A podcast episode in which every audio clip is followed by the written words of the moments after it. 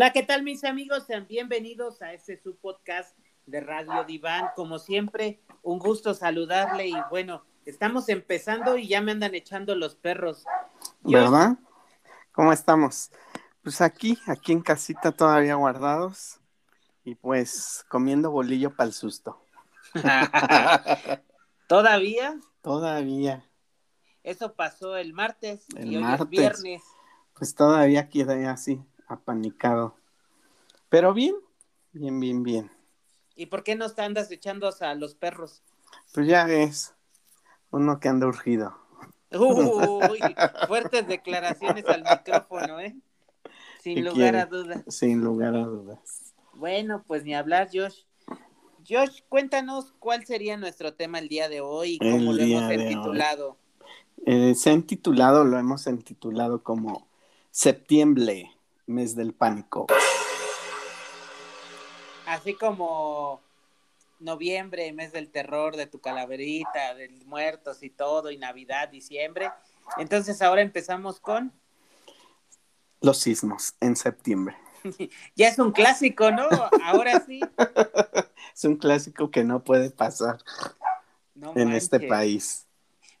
Fíjate que, que ahora sí creo que tú y yo estamos en ese sentido de esa generación que le ha tocado vivir todos los sismos. Haznos memoria, ¿no, José? Pues mira, a mí me tocó vivir los del 85. Ajá, palomita, palomita. Me tocó vivir San Juanico. La No, explosión pero- de las Pero gaseras. no manches, no vas a hacer todo el recorrido de todos los desastres sabidos y por ¿En en la México? ciudad. Bueno, Sí, me tocó del 85, 85. 2017 Ujú. y el del martes. Ay, siento que te faltó por ahí uno, ¿no? Sí, hay uno por ahí intermedio, como a los 10 años, como en el 96, No, no, no. 97. En el 19 no hubo uno. Hubo varios, pero bueno, fuertes Sí, en el... en 19. esos 19, Ujú. así es. Pues todos esos van palomita, palomita y palomita. Palomita y lo que nos falta. Pero fíjate que eh, esa generación que está, y lo digo desde el punto de mi hijo, pues lleva todos prácticamente menos el del, el del 85. 95. Entonces también esta generación ya es algo que, que, que se escucha bien feo, ¿no? Pero justamente ayer, a- ayer, ay, ando perdido. El martes me pasó en ese sentido, ¿no? De, de que de alguna manera uno va sabiendo qué hacer. Y te voy a decir otro dato curioso, porque como tú bien sabes, José, pues Guanajuato y la parte de Celaya no es una zona sísmica. No, O sea, es muy difícil que tiemble. Y entonces tengo familia en Celaya y entonces me hablaron ese martes por la noche y me decían, oye, ¿cómo estás? No, pues ya sabes, ¿no? Ya te la sabes, papá, a lo que vienes, ¿no? Ahora sí, como si fuera salto, órale, a correr patitas para que los quiero, ¿no? Y entonces en eso me decían, ay, no es que aquí se sintió bien feo. Y le decía a esa persona, le decía, ay, le digo, por lo menos ya te puedes morir y saber lo que es un minicismo para ti. ¿No? Eh, eh, pero, pero justamente es eso, los niños van creciendo, las personas, como a saber qué hacer. Sin embargo, aquí hago un paréntesis, ¿no? Siempre y cuando no te pase una, una terrible, gran desgracia, porque aún que sepas qué hacer, pues es ahí donde nos vamos atorando un poco. Pero bueno, no me quiero desviar de, de, de esta parte que ahí tenemos para tocar el tema, Josh. Y pues bueno, una otra realidad es que justamente México y la Ciudad de México, pues es una zona sísmica. ¿Por qué, Josh? Pues es una zona sísmica porque estamos dentro de una parte geográfica que se le llama el Cinturón de Fuego del Pacífico. ¿A qué me refiero? Ay, ay, Ay, ay, está. Ahora ya me siento geógrafo. ok, síguele. ¿A qué se refiere a lo siguiente? Así con peras y manzanas.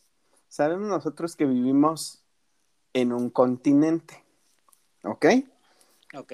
Este continente o todos los continentes, los cinco continentes los que vivimos, nosotros vivimos en el continente americano, no es una tierra fija, es una tierra que se va moviendo constantemente.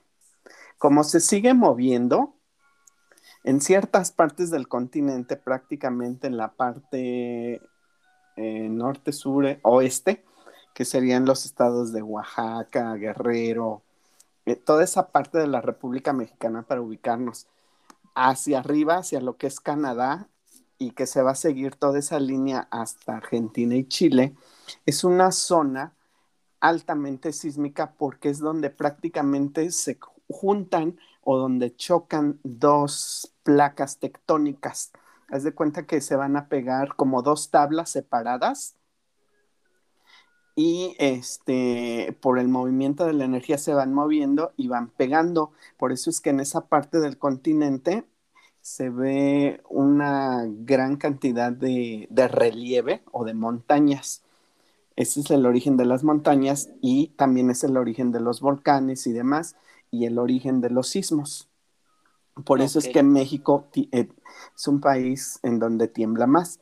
Si nosotros hacemos memoria de nuestras clases de geografía, sabemos uh. que hay una falla tectónica hacia el norte del continente, que es la falla de San Andrés.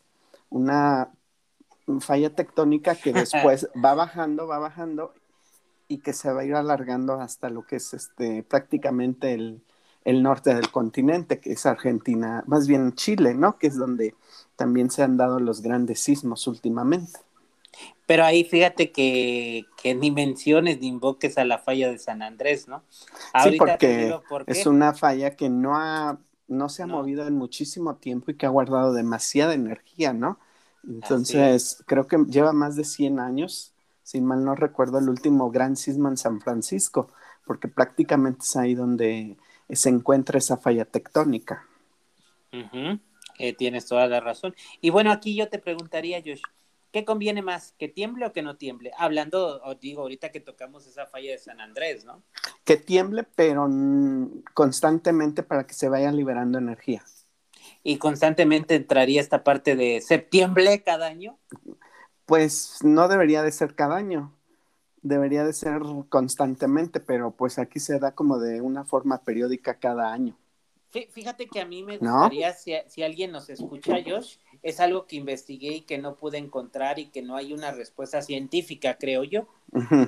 Este, la parte donde o sea, justamente si es de llamar la atención y desde, insisto, desde la parte de psicología, pues no, no es casualidad, debe de haber una causalidad, ¿por qué siempre septiembre? ¿O por qué la mayoría de veces septiembre? Pues fíjate que ahí sí quisiéramos yo también saberlo porque no debería de ser así como una regla, ¿no? Porque si hacemos memoria los sismos, pues también en junio del 75, si mal no recuerdo, un fuerte sismo, ¿no? en el país y así ha habido varios sismos y no han caído en septiembre, pero últimamente se han dado en estos meses, ¿no? Últimamente o en este ya, mes. Ya, ya, ya. O es cotidiano, ¿no? Ya viene el grito, las fiestas y tu pinche Pero el grito porque, extremo. por tu movimiento. extremo, ¿no? Y además la otra, cabrón. En septiembre no puedes dormir encuerado ni en calzones. No, oye. Híjole, esa es una incertidumbre, ¿no? Como ahí. Sí. El, el martes, ¿no? Aparte de que estaba lloviendo. En mi caso, yo tenía eh, mi teléfono con una aplicación y decía, este, sismo este, violento, ¿no? La madre, sí. Y dices, ¿qué pasa, no? Y cuando empieza a sonar la alarma y pues al fin y al cabo con niños y demás, pues te tienes que ir protegiendo, ¿no? Y aparte empezó débil. Débil. Moderado. Moderado y después fuerte. Fuerte. fuerte. Y llegó swing su madre cuando le es violento dices, ya, ya valió. su madre. Pero sí, sí se siente y es la incertidumbre, ¿no? Si se siente, por ejemplo, aquí en la ciudad, de, en el Ajusco, que es zona volcánica, no me quiero imaginar en el centro de la ciudad. Pues yo nada más te digo, aquí, ahora sí, aquí abajo en el pueblo, manito, te voy a decir cómo se sintió. ¿Cómo? De la chingada, güey. Así. ¿Va? Pues sí. Ahora con todo esto, Josh, eh, a veces la gente se pregunta por qué hay daños, ¿no? ¿Por qué si este fue más fuerte? ¿Por qué si este fue en el epicentro acá? ¿Qué tiene que ver los tipos de sismo? Digo, vamos a explicar lo que para empezar hay tipos de sismo. Y también tiene que ver el epicentro. El epicentro es el, lugar donde, donde sucede esta parte, ¿no? Yo te voy a ayudar un poquito porque te voy a, dejar dar tu cátedra y voy a dar los tipos de sismo, ¿no? A ver que es trepidatorio y oscilatorio. Y entonces, en ese sentido, y la parte sísmica, pues es este, donde viene el temblor, más cercano a nosotros nos puede dañar más y más lejanos, pues obviamente menos, ¿no? Sin embargo, pues el, el del martes fue de 7.1. Oye, fíjate que me encantan los perros, pero tu pinche perro este ya dale de tragar, ¿no? Es que mira, anda por ahí una ardilla en celo. Ahora sí que anda caliente la ardilla y se anda trepando al árbol y al guayabo. Entonces, como salen las ardillas, está ladri ladri el perro. Oye, Dime. entonces, literalmente tienes una ardilla en celo trepada en el guayabo. Exactamente. no, no he dicho nada. Continúa con la zona sísmica. Continúa, continúa. Ay, no me hagas reír, que me duele todo el cuerpo. Ay, ya, ya, por Esa es otra cosa. Mira, los orígenes de los sismos pueden ser varias partes. Pueden ser varias partes. Este, o más bien pueden ser de varias formas o de varios orígenes. Entre ellos, por ejemplo, puede ser este, una falla tectónica, que se muevan las placas. Otro que pueda ser un volcán que haga erupción. Ese es otro tipo de origen de, los sismos. Ahora, si tú recuerdas también, Eric, y todos nuestros radioescuchas, ¿sí? Toda la, la energía que sale de estos movimientos viajan por medio de ondas, como el sonido, como la luz, etc. Pero en este caso, estas ondas lo que hacen es el movimiento. Por eso es que cuando tiembla, pues todo se mueve. ¿Y ahora qué estás haciendo? ¿Te digo? A ver. El vecino me está clavando. Ah, bueno. sí, me está clavando en su pared algo. Ajá, bueno. Entonces, te digo, las ondas van viajando. Dependiendo cómo viajen estas ondas y dependiendo también cómo sea el terreno en el cual están viajando estas ondas, ¿sí?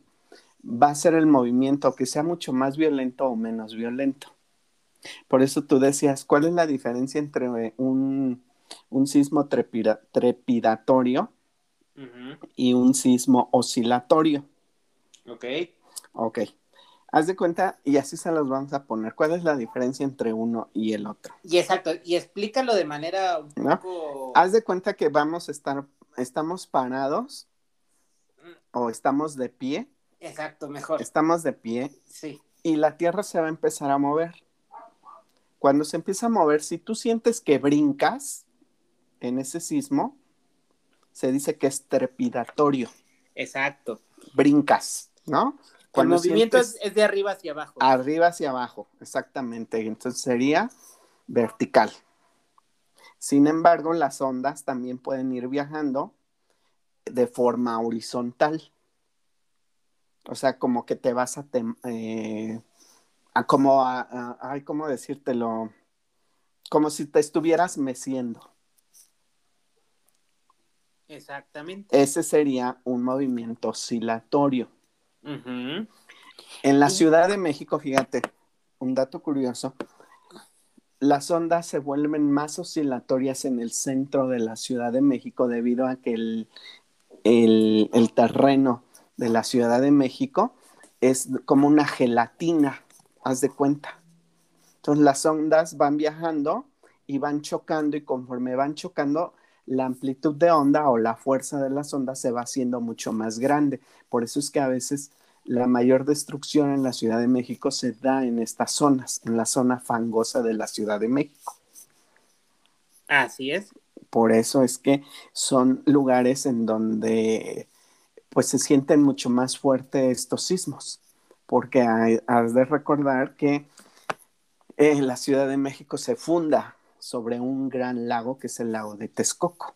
Así es. Y por eso es que se sienten más este tipo de movimientos. Y aquí te va otro dato curioso de, de nuestro podcast. Ahora, cabrón, las gallinas, no manches, José. ¿Estás en una granja o qué pedo? Pero bueno, bueno. Este, eh, estos datos, José, nos llevan a, otros, ¿no? Eh, hasta se me fue el pedo por tu pinche gallina del lago de Texcoco. Ah, el dato curioso, sí. si tú vives en esta parte más al oriente de la Ciudad de México y notas que tu casa es de sal, tiene mucho salitre, muchas veces nos pasa, ¿no, José? Que llega a ciertas cosas y empieza a meterse como la humedad del salitre. Y entonces esta parte se, se debe a lo que tú decías, ¿no? A la parte de que estamos sobre un lago. Ahora, yo también quiero decir algo, ahorita tal vez lo, lo, retomemos. Cuando estás en un piso muy alto de un edificio o, vives en un edificio, trabajas en un edificio, lo recomendable es que subas, ¿no? A la azotea o que esperes en una estructura adecuada donde busques el triángulo de la vida. Así es. Algunos que viven como en planta baja, casas o eso, y pueden desalojar, pues salen a la calle. Y ahí es donde te puedes dar cuenta, sin lugar a duda, cuando es trepidatorio, se escucha como truena. Porque como tú lo dices, brinca. Y hasta los cables de la luz y toda esta parte brinca, ¿no? Sientes que no puedes ni caminar porque se está moviendo. Y cuando es oscilatorio, ves cómo las casas se mueven y los cables, pero como el mar. Y es más, haz de cuenta, te puedes dar cuenta fácilmente como cuando andas pedo, ¿no? Para acá y para allá. Entonces, esos son digamos, nuestros tipos de sismo que, que, que existen, ¿no? Que existen. Ahora, con esta parte, pues viene la, la otra parte de, de la alerta. Lo que tú bien mencionabas, ¿no? O sea, los que vivimos en la Ciudad de México, Valle de México y alrededores, o las zonas sísmicas de Oaxaca, Guerrero, pues ya nos las sabemos y dentro de nuestro celular, dispositivos, ¿qué tenemos, Josh? Tenemos algunas aplicaciones en las cuales de forma inmediata nos avisa, ¿no? 50 segundos antes de que llegue el madrazo. En teoría. Y a mí me gustaría proponer algo para estas aplicaciones, ¿no? Así como un TikTok que dijera, corre o ya valiste madre, ¿no? Exactamente. que no se debe de correr, pero bueno. Entonces, esas aplicaciones pues sí nos ayudan mucho. Aquí en la Ciudad de México, y, aquí sí lo digo, ¿no? Porque la verdad no sé si en estas mm, zonas sísmicas como Oaxaca, Guerrero, eh, Estado de México, en toda, porque el Estado de México es muy grande, existan estas alertas sísmicas de bocinas en algunas calles, ¿no? Para, para detectarle. Me gustaría que nos comentaran. Pero aquí en la Ciudad de México, estas alertas suenan ¿En qué nivel y con cuánto tiempo, José? Mira, según mi experiencia cuando yo trabajé en protección civil, los sismos empiezan, o estas, estas esta alarma sísmica se dispara a partir de los 5 grados Richter. ¿Qué quiere decir 5 grados Richter? Que es la unidad de medida de los sismos, ¿ok? Entonces, a grandes rasgos, Pinter, la alarma, la alerta sísmica que se tiene en la Ciudad de México eh, se tienen algunos detectores en las costas de Guerrero y Michoacán. Cuando, cuando se empieza a dar el movimiento tectónico, estos, eh, estas antenas, que son sensores del movimiento, mandan la señal directamente a, a otro, a otra antena. Y así se van dando. Cuando llegan, cuando llegan a más de tres sensores, se dispara de forma inmediata la alerta sísmica. Por eso es que de forma inmediata empiezan a sonar aquí en la Ciudad de México la, alarma sísmica o la alerta sísmica. Porque te, te, has de acordar que en algunas ocasiones dicen, tembló en Guerrero, pero no se activó la alerta sísmica en, en la Ciudad de México. Porque a lo mejor algunas de las repetidoras, se les llama así, de estas antenas del sistema de alerta sísmica no se activan más de tres. Entonces nada más se activa una o dos y pues no, no se siguen todo lo que sigue del protocolo. Cuando se activan más de tres, de forma inmediata se manda ya la alerta sísmica a la Ciudad de México y se activan de forma inmediata la alarma. Eso es lo que sucede. Ahora, no, eh, si llegase a temblar, por ejemplo, en el norte del país, por ejemplo, en, no sé, en Tamaulipas, pues jamás van a, se van a activar las alertas sísmicas en la Ciudad de México, porque no hay sensores en esa parte de la Ciudad de México, del país, perdón, que nos alerten sobre un sismo que venga de, de esa parte de la República Mexicana.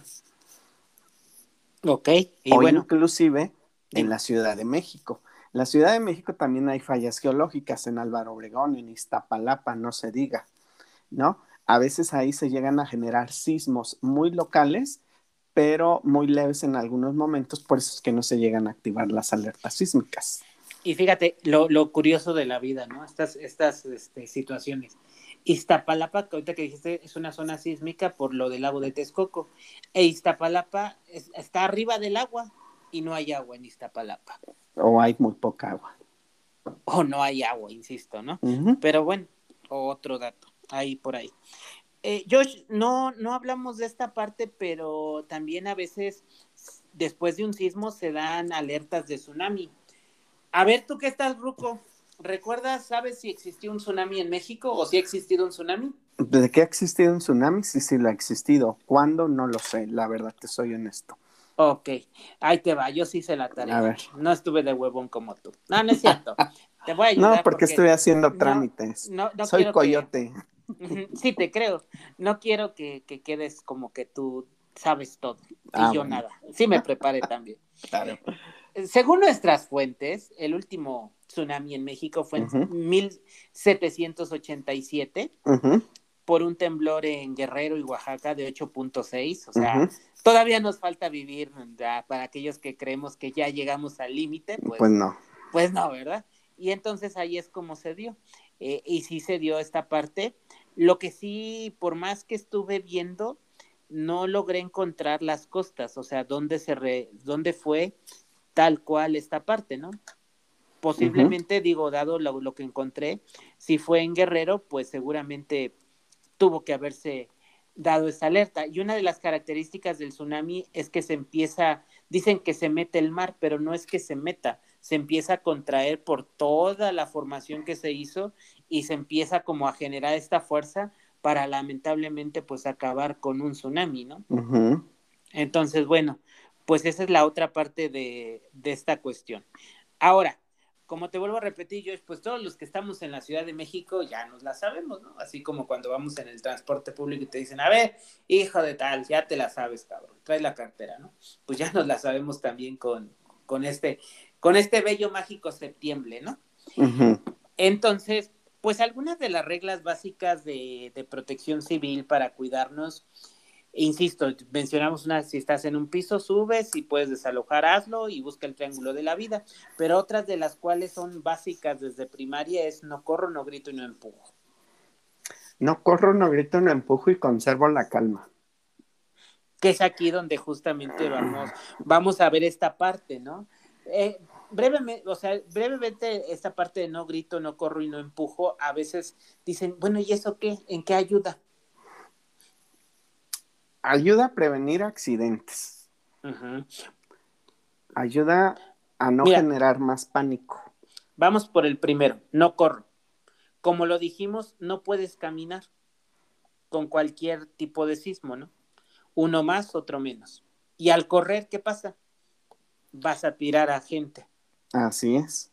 Y bueno, si vienes desalojando un edificio, una escuela, algo, pues las escaleras te caes y, como vienen, insisto, desalojando, se va como boliche, ¿no?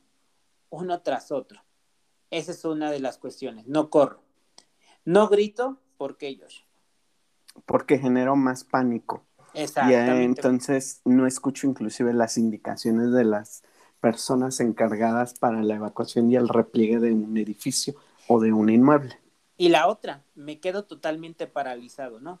Estorbo, puedo estorbar hasta incluso una salida, algo, o sea, me bloqueo, ¿no? Y, y aquí, eh, en esta parte de no corro, no grito y no empujo, pues este sí creo que se explica solo, ¿no, Josh? Así es, pues es como, pues aventar a la gente valiéndote madres para salir, ¿no? Y este, yo, yo, algo que, que, a nosotros siempre nos mencionaban en, en los cursos de primeros auxilios y, y en esta parte de, de, evacuación y de las brigadas de protección civil, cuando tú tienes una persona histérica que eh, trata de ayudar, pero en vez de ayudar estorba. Me gustaría tocar el tema como crisis nerviosa. Ah, bueno, tiene una crisis nerviosa. ¿Cómo te lo puedes quitar, Pinter? Justamente eso, mira, esta es la parte que muchas personas en la Ciudad de México dicen, ay, está gritando, ay, este está llorando. Pero y aquí vuelvo a otro punto, Josh. La gente de tu edad, de mi edad, incluso más grande que tú y yo, tienen pésimos recuerdos del 85. Perdieron cosas, perdieron cosas materiales, humanas. Entonces, si lo ves así, pues claro, ¿cómo no quieres que se alteren? Y además de que empiezan con esta parte de inmediatamente un recuerdo inconsciente. Eh, ahora viene la otra parte, ¿no? Pues sí, es lógico que se pongan así, pero también sería muy lógico que si vivieron esto, pues se pudieran haber cuidado y tratado su salud mental en su momento, ¿no? Pero bueno, eh, eh, también nos tenemos que ir a esa época del 85, pues si apenas con trabajo se está abriendo este apoyo psicoterapéutico a la salud mental, pues antes era nulo, ¿no? Y ahorita pues no llevamos mucho campo. Entonces es esta parte. ¿Cómo se puede hacer? Muchas veces otra persona tiene que, que reaccionar por ella, moverlo. Y, lo recuerdo muy bien, creo que también por ahí compartimos un sismo, Josh, que, y creo que tomaste a una, una maestra y, la tuviste que, que, jalar en el buen sentido de, vámonos, vámonos, vámonos, camina, ¿no? Y entonces, esa es como la parte, sí, porque lo que tienen es que se paraliza el pánico. Entonces, si yo veo que alguien hay, no me puedo quedar como a hablar con él porque perdemos tiempo, un tiempo que es vital entre la alerta y la evacuación y demás, pero sí tengo como que moverla, tomarla del brazo, jalarla, vámonos, o sea, eso, esa, esa parte es vital y fundamental para poder salvar tu vida, la de él o la de ella y la de y la otros. de otros, porque al fin y al cabo esa persona te puede, como tú decías, obstacular, se me la lengua este, no te puede permitir la salida de, eh, de las personas en, algún punto, ¿no? En una salida de emergencia. Pero yo me refería a esta parte de estas personas también que, que tratan de ayudar, que tratan de hacer esto, de aquello, y a la mera hora no te ayudan. Ok. No, una de las reglas que a nosotros nos decían, tú a esa persona, consígueme una sábana rosa en este momento. Y la persona se va a enfocar a eso y, se, y te va a dejar libre atender la emergencia o poder este, llevar a cabo el manejo de la situación. Pero también ahí yo creo que tendremos que ver en qué parte estamos, ¿no? Porque a veces si estamos en la calle, en un patio, o sea, búscame una sábana roja, está bloqueado y lo mandas, capaz que se mete el inmueble. Mm, Sí y no, porque tú le vas a dar este, especificaciones claras, ¿no? Pero bueno. Yo, yo digo, con base a esta parte de psicología, lejos de dar instrucciones porque la gente no escucha, la que está en esta crisis de nervios, es literalmente tomarla y hacerle. Yo sugeriría, ¿sabes qué? A resguardarla en una parte de, de esta zona de seguridad que deben de estar marcadas. Y dejarlo de encargado. Siéntate, híncate, quédate de pie, vigila. No, en una parte donde no va a estar en riesgo su vida, pero tampoco va a poner en riesgo la de las demás. ¿No? Y darle una tarea que pueda algo así, hacer sin moverse. Ajá. Para no entorpecer. Entonces, yo creo que, que esa es otra parte, ¿no? Y bueno, ahorita con todo esto, pues estamos acostumbrados, insisto, en la Ciudad de México y hacemos nuestros simulacros. Y ahora, ahora nos ganó el tiempo, ¿eh? Porque siempre se hace el mega simulacro y tómala, papá, llegó la fiesta sin, sin mega simulacro. Pero bueno, es algo que se va tomando y que insisto, ojalá y lo, y sí lo veo, Josh, que todos hasta en casa tienen como sus puntos de reunión, el protocolo, o sea, si es algo que se ha venido manejando de cultura, eh, perdón, de generación en generación y en esa cultura de prevención. Yo creo que después del 2017 eh, como que se tomaron otras medidas, ¿no? Y entonces, pues sí, la gente ya tiene como más consciente qué hacer y qué no hacer en un sismo. Así es, Josh. Y pues... Su, plan de, de ay, su programa interno de protección civil que se le llama dentro de su propia casa. Pues sí, digo, y a lo mejor lo tienen sin siquiera saber los nombres, ¿no? Así es, pero simplemente tiembla, ya sabes qué hacer. Nos reunimos en tan punto y nos comunicamos si podemos con otras personas. Ahora digo, tú sabes de manera particular que a veces tengo, tengo o tenemos una manera de sarcasmo, ironía, muy de la chingada, ¿no? Que a veces no agrada a algunas personas. Y entonces por ahí, pues ese mismo día del temblor yo puse en mis redes sociales, estaba en un live tembló y salí sin cubrebocas. Ya valió mal. Exactamente. O sea, puta, ¿me cuido del temblor o me pongo el cubrebocas? Y además estaba lloviendo, me va a dar gripa, cabrón. O, o como ese meme que dicen, ¿no? No salgas de casa en cuarentena. Y si tiembla nada más que salga uno. Exactamente. Pero fíjate que en un punto real, porque fue un, de, fue un sismo fuerte que pudo haber ocasionado daños. No lo hizo. Pero con esta pandemia, yo al menos, Josh, lo puse, pero sí aprendí. Creo que sí, el cubrebocas debe estar cerca de mí. Y escuché en una situación de protección civil en las noticias que recomendaban, dado la situación de que tal vez pudieras este, estar en situación de calle por algo, por el sismo, te recomendaban que por cada integrante de la familia consideraras mínimo tres cubrebocas. Híjole. Ah, Pues es, pues complicado a veces, pero sí podría ser una medida. Pues es complicado hasta tener la mochila, ¿no? Con todo el sentido de prevención. Claro. Fíjate, fíjate que además del Pues, ah, mexicano, ajá. lo retomamos unos días, cuando nos pasa la tenemos, pero después valió madre y ya está guardada. Ajá, exactamente. Yo creo que para que tú puedas salir ya con tus documentos en bolsa y la lámpara y todo este desmán que se, se pide, que es tu mochila de vida, ¿no? Que se le llama. Deberías de tener sí ya bien, bien formulado y bien concretado tu programa de protección civil de, este, de casa, bien, bien hecho. Porque al fin y al cabo en una emergencia tengas todos los conocimientos y medidas necesarias y conocimientos que hacer antes, durante y después de un sismo o de una emergencia. Definitivo. Muchos protocolos, muchos protocolos se te olvidan por, por tratar de salir, ¿no? Pero fíjate que sí es algo que yo de manera personal sí tengo y que me sirve. Mi núcleo familiar, sabemos dónde reunirnos. ¿Por qué reunirnos? Porque normalmente en la Ciudad de México, ¿qué pasa? Se va la señal, se va la luz, la señal telefonía celular, se va la luz y el internet. Y entonces hay un rato en el que no te puedes comunicar con nadie. Digo, afortunadamente ha pasado que no tienes la necesidad como de perderte por contactos de esa persona pero vamos a suponer que no la puedes localizar, entonces sí debes de tener como un punto de reunión y decir, cuando no, cuando pase eso, ah, si no me encuentras en casa, por así decir, vamos a estar aquí. Así es. Ese sí es básico y no es broma, ¿no? Deberíamos todos de tener ese punto de reunión, ¿no?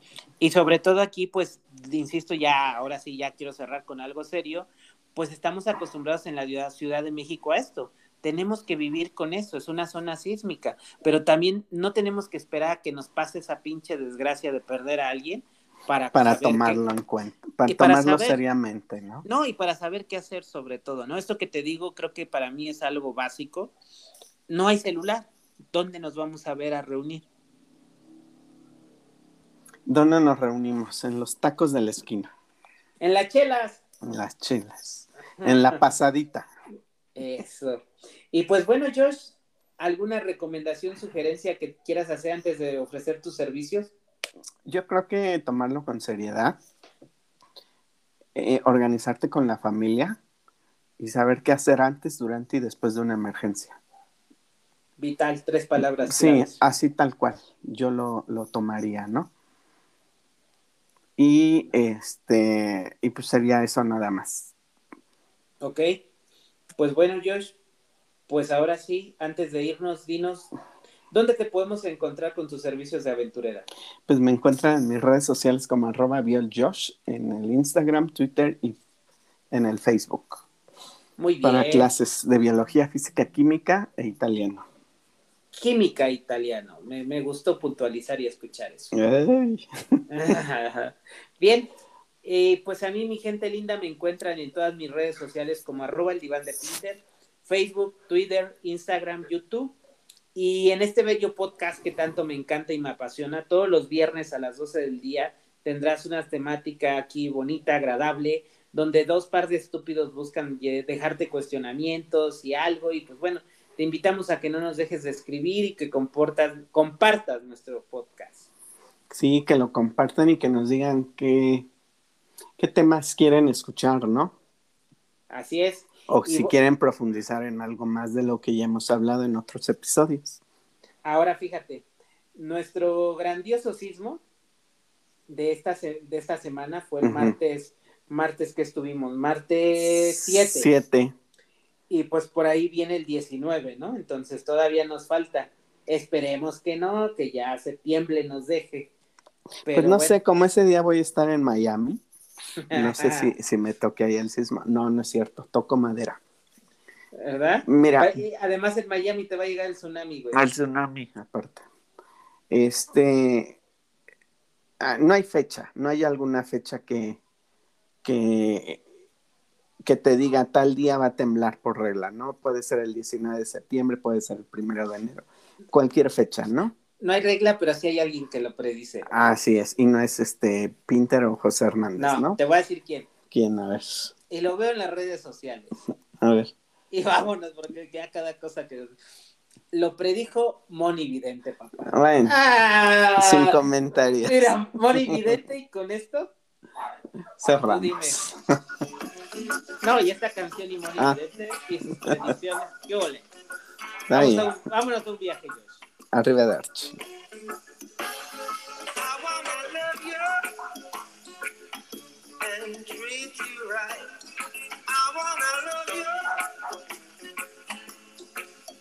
Every day and every night we'll be together.